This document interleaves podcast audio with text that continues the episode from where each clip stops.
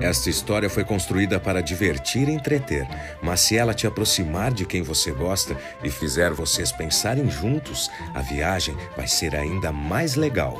Vamos nessa! Começa agora os Contos da Cata. Contos da Cata, série A História é Delas. Dandara dos Palmares. A jovem que lutou pela libertação das negras e negros lá no final de 1600 Sim, faz tempo. Liderava as forças femininas e masculinas, dominava a caça, a pesca e a agricultura. Aliás, aprendeu e passou os ensinamentos do cultivo da mandioca, do milho, da cana e da banana. Foi esposa de Zumbi, também líder do quilombo como ela, e tinha três filhos. Aparentemente, ela era brasileira, porém, alguns estudiosos acreditam em sua descendência africana. Sua história, na verdade, é um mistério, pois sua vida não é conhecida nem muito estudada. Pouco se sabe sobre sua vida.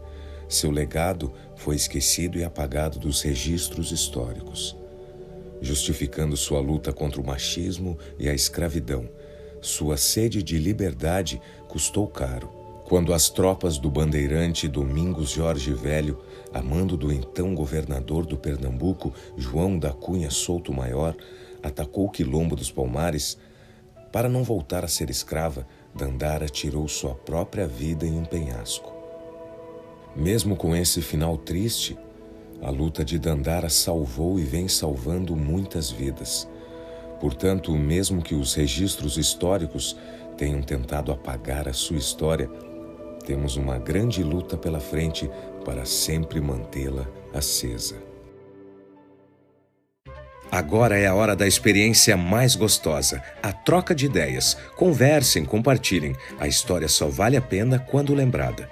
E quando tiverem um tempinho, conheçam o projeto Bons Ouvidos, padrim.com barra Contos da Cata. Vocês também têm histórias para contar.